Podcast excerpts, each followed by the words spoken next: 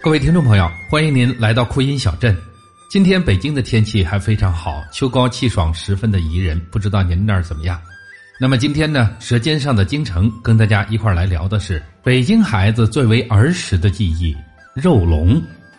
说起这个肉龙啊，那可是北京的一道非常有名的小吃了，也可以说是家家户户都会做的一种美食。肉龙这个名字呢是非常形象的。因为将面皮包裹着肉馅儿再卷起来，十分像一条条龙的样子，所以称之为肉龙。它的特点是肉汁四溢，浓而不腻。在蒸熟之后呢，它的样子又看起来非常的慵懒，所以也叫懒龙。这种食物承载了北京孩子童年无限美好的美食回忆。如今呢，想起来依然让人是垂涎欲滴。它不仅仅存在每个人的心中。同时呢，也深深的被我们的味蕾精心的保护着。作为京味小吃呢，肉龙不仅具有无可替代的时代特色，同时呢，也是经典的美食代表。我记得小时候最想念的就是这道美食，那个时候能吃上一个肉龙，那可真是幸福死了。现在虽然没有那么想念了，但是呢，偶尔会吃上一顿，感觉还是美美的。对于在北京长大的七零后的孩子来说，在童年记忆中，印象最深的食物懒龙的记忆，仿佛就是从幼儿园开始的。而且那个时候呢，对他还有一种特殊的情节。在那一段遥远的、似乎有些模糊的美好时光里呢，有松开妈妈的手走向幼儿园大门的时候哭闹的场景，有不想午睡偷偷的。跟隔壁的小伙伴玩耍的窃喜，还有午后阳光洒在老师脸上的柔美，有一次次玩大象滑梯的兴奋，还有一边听着老师讲课，一边闻着懒龙刚蒸好的香气，迫不及待的吞着口水，心急的等待下课的记忆片段。好不容易等到午饭的时间，阿姨们直接一锅端上来。白胖胖、肉乎乎的肉龙，散发着面香肉香，扑鼻而来。这一道菜就已经包含了面跟肉了，手抓着吃方便又管饱。这小孩呢，几块就撑着了。就这小米粥、白米粥或者蛋花汤，厨房的大师傅极其省事儿。最重要的，我们都爱吃啊，堪称是舌尖上的幼儿园之经典代表美食。我记得我们小的时候呢，正好赶上物质匮乏的年代，一切入口的东西呢，几乎都要凭票来供应。我记得那个时候在幼儿园里就盼着周五这一天，因为那一天呢，食堂一般都会做懒龙。记忆最深刻的就是猪肉大葱馅儿的。厨房的叔叔阿姨们把剂子擀成面片然后呢，把馅儿抹在上面，卷起来上锅蒸。吃的时候呢，就切成一段一段的，只有一圈是面皮儿。从正反面都可以看到肉，现在回想起来，好像里边肉并不多，感觉呢更像是肉渣。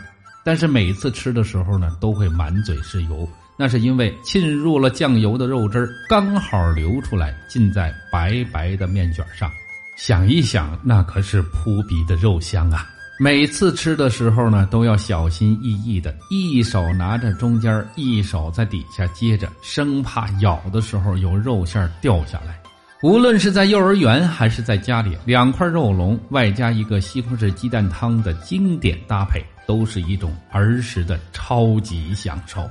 肉龙对孩子的吸引总是超过包子啊、饺子那种带馅的面食。我记得呢，有一次幼儿园中午吃肉龙，我的一个小伙伴，现在呢当然成发小了，他呢只吃了一半，留下的另外一半呢就装在了上衣兜里，等回家之后呢要给妈妈吃。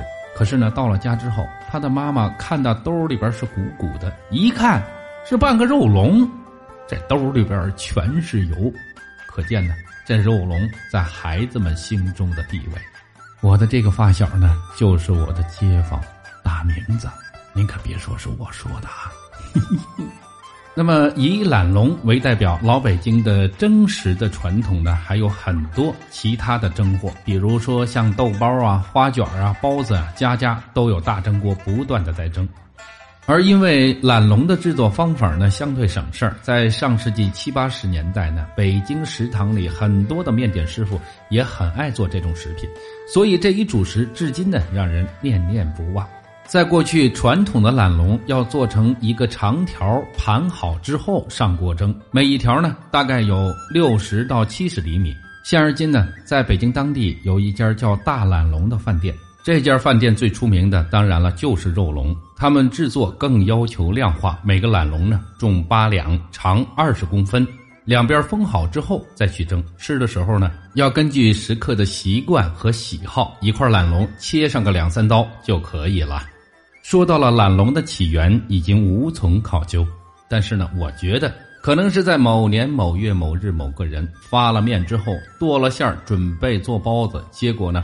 懒劲儿上来了，直接整了一大面皮儿，铺上馅儿，啪啦啪啦就卷成了一个大卷儿，入锅草草了事，绝对很适合懒人呢。不过呢，这只是一个笑谈。如果按照老北京的习俗来讲呢，惊蛰那天讲究吃懒龙。古人称呢，动物入冬藏伏土中，不饮不食为蛰。当春天的第一声雷响起来的时候呢，冬眠的动物就被惊醒。人们便称这一天为惊蛰。其实呢，昆虫是听不到雷声的，天气转暖才是它们结束冬眠的原因。但是像这样的说法更加生动。惊蛰这天呢，吃懒龙就可以解除春懒，精气神满满的为新的一年去奔波。当然了，咱中国人呢，就是喜欢借这个名义吃东西，其实也挺好。要是东西不好吃，相信不会有人把它跟节日联系在一起喽。各位朋友，老北京的懒龙，我们今天先说到这儿，回见了您嘞。